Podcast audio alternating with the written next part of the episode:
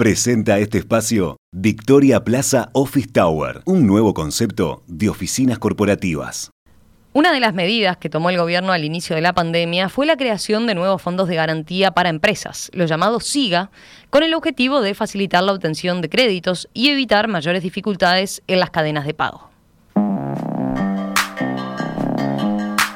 El primero de ellos fue el SIGA Emergencia, con foco en las empresas micro, pequeñas y medianas. Y luego fueron creados el SIGA Turismo, más tarde modificado y denominado SIGA Impulso, y el SIGA Plus para empresas medianas y grandes, que operó por algunos meses hasta abril de 2021.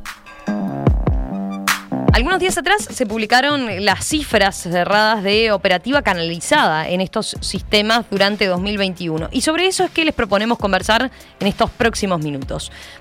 ¿Cuántas operaciones se realizaron a través de los distintos SIGA durante el año pasado y por qué montos?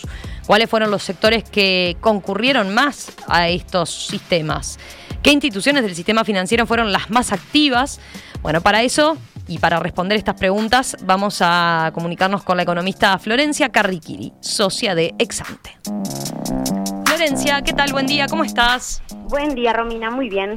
Florencia, a ver, eh, como adelantaba recién, estos fondos de, garantía denominados SIGA eh, fueron presentados durante 2020, ¿verdad? Para facilitar lo que tenía que ver con el acceso al, crédito de las empresas, ¿verdad? Eh, ¿Podemos comenzar por explicar brevemente cómo, cómo funcionan?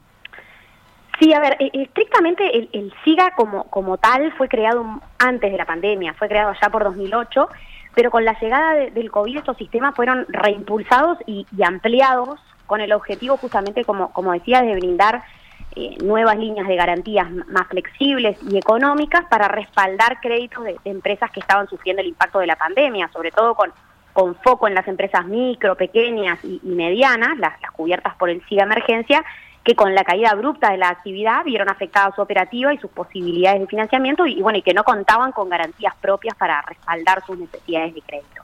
Estos sistemas básicamente otorgan garantías que las empresas utilizan como respaldo de los créditos que se solicitan ante las instituciones que operan con el sistema, prácticamente todos los bancos de plaza y otras instituciones financieras no bancarias. De esta manera, estas empresas pueden acceder a créditos en mejores condiciones de lo que lo harían sin esas garantías, ¿verdad? Las instituciones le bajan el riesgo a, a, esos clientes por el contar con esa, con esa garantía.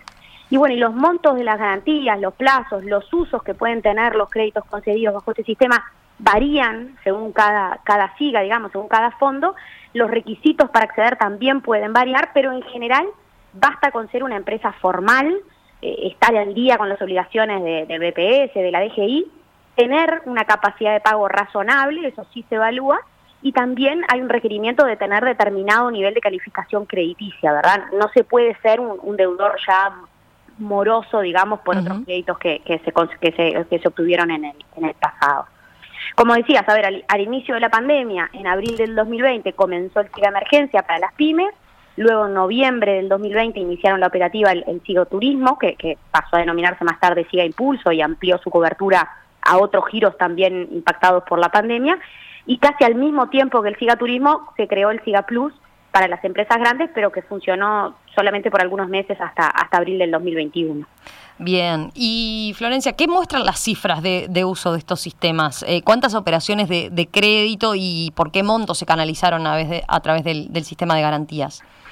Bueno, el, SIGA Emergencia ha sido sin duda el, más utilizado. En, en 2020, desde su creación en abril, se brindaron unas 17.700 garantías por unos 494 millones de dólares. Luego ya con la economía recuperándose se moderó su uso, pero mantuvo una operativa relevante también durante todo 2021 con unas 10.600 operaciones en el conjunto del año pasado, eso es un promedio de casi 900 operaciones por mes, por algo más de 150 millones de, de dólares. En términos del monto de los créditos garantizados por, por esta vía, estamos hablando de unos 656 millones de dólares en 2020 y de unos 313 millones de dólares en 2021. Para, para ponerlo en perspectiva, eso es aproximadamente un 16% de los créditos totales a pymes que se originaron en 2020 y es un 7% de, del total en, en 2021, con lo cual realmente tuvo un rol relevantes, sobre todo en, lo que fue el primer año de, la pandemia. En el caso del SIGA Turismo, eh, ahora denominado SIGA Impulso, el universo de empresas cubierto es mucho más acotado y, bueno, y los montos manejados fueron mucho menores. Concretamente desde, desde su creación en noviembre del 2020 hasta fines de 2021 se respaldaron unos 680 créditos por, por un total de 45 millones de dólares. Y el SIGA Plus eh, funcionó por un periodo bastante más breve, ¿no? Pero ¿cuánto crédito se, se canalizó por este sistema? Bueno, el SIGA Plus jugó un rol muy puntual, dado que en general las empresas medianas y grandes tienen activos propios que pueden utilizar como garantía de sus créditos, ¿verdad? En, ese sentido, durante los meses en, lo que, en los que funcionó, entre diciembre de 2020 y abril del 2021, el SIGA Plus concedió unas 460 garantías por, por casi 50 millones de, dólares. Según los datos publicados bajo, bajo este sistema, se concedieron unos 152 millones de dólares de, crédito, lo que representa menos del 1,5% de los créditos otorgados a empresas medianas y grandes durante, durante los meses en que funciona este sistema. el, el, rol fue, como decía antes, bastante más de menor importancia que, lo que fue el SIGA Emergencia para las pymes. Claro. Florencia, ¿y qué muestran los datos por sector de actividad? Digamos, ¿las empresas de qué sectores recurrieron más a estos sistemas de garantía? Bueno, a ver, si, de nuevo nos concentramos en el SIGA Emergencia, que fue el, que, el, de, el de uso más extendido, como decía antes, eh, los sectores que más recurrieron a este sistema fueron el comercio, con casi el 40% de los montos garantizados, el agro, con casi el 25%, y los servicios, con poco más del 20%. Eh, luego, a ver, a nivel del SIGA Turismo, hoy, el, hoy llamado SIGA Impulso, por definición, eh, las empresas que se ampararon en, este sistema eh, son empresas del sector turismo y algunos otros rubros muy impactados por la, por la pandemia, como el transporte y algunos giros del comercio. Y en lo que hace al SIGA Plus, durante los meses en que funcionó, las empresas que más lo utilizaron fueron nuevamente las del sector comercio, con un 34% del monto total garantizado, en segundo lugar aparece en el SIGA Plus la industria manufacturera, con casi el 20%, y luego los servicios y, la construcción con poco más del 15% cada uno. Y desde la perspectiva de, las instituciones financieras que operan con estos sistemas, eh, ¿cuáles fueron, digamos, las más activas? Bueno, a ver, eh, mirando todos los SIGAs en su conjunto, el, el BROW fue la institución con más créditos concedidos a través de estos sistemas, concentrando algo más del 30% de, del total.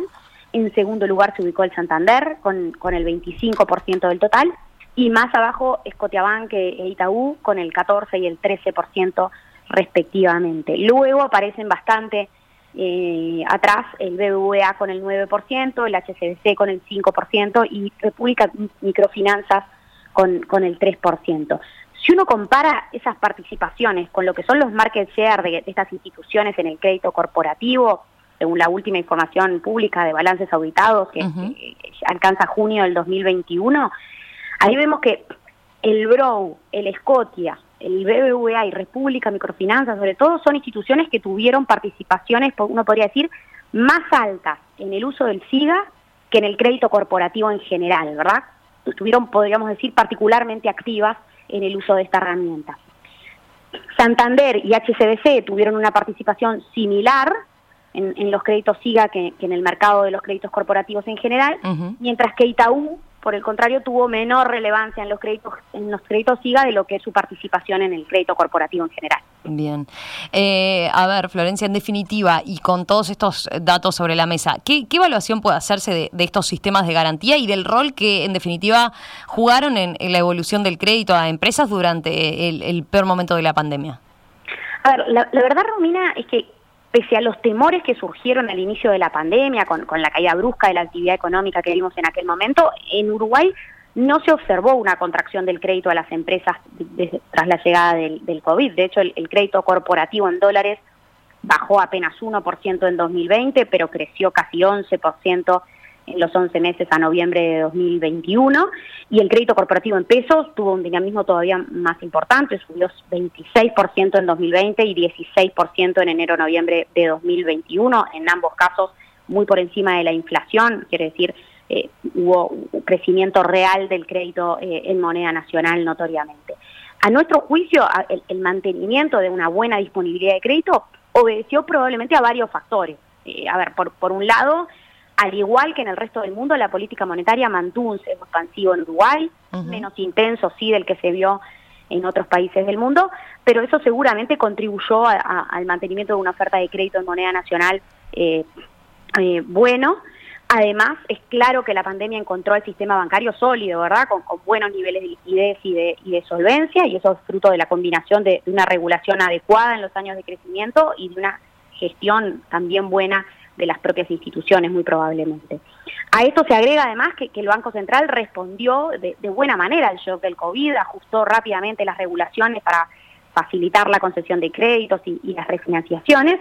Y por último, un, elemento que en nuestro juicio también fue importante es que el COVID generó un, shock muy negativo en la economía, pero que prontamente se visualizó de alguna manera que, tenía un componente mayormente transitorio, ¿no? Y, en ese marco es que las instituciones también se, mostraron bien dispuestas a facilitar refinanciaciones de créditos y a, otorgar nuevos créditos para, para, pasar los momentos más, más difíciles, podríamos decir. A ver, en, definitiva, Romina, en nuestra opinión, es innegable, sí, que, el SIGA fue un instrumento que funcionó bien, que fue bien aprovechado por varias empresas, sobre todo micro y pequeñas, con más dificultades de acceso al crédito, pero la disponibilidad de créditos desde la llegada del COVID fue significativa, se mantuvo eh, abundante más allá de esta herramienta.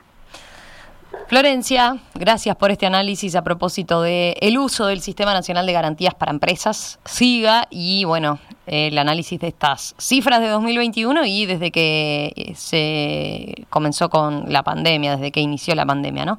Eh, Florencia, gracias y nos volvemos a contactar con ustedes en los próximos días. Hasta los próximos días. Chao, chao. Chao, En perspectiva, desde 1985, periodismo profesional e independiente.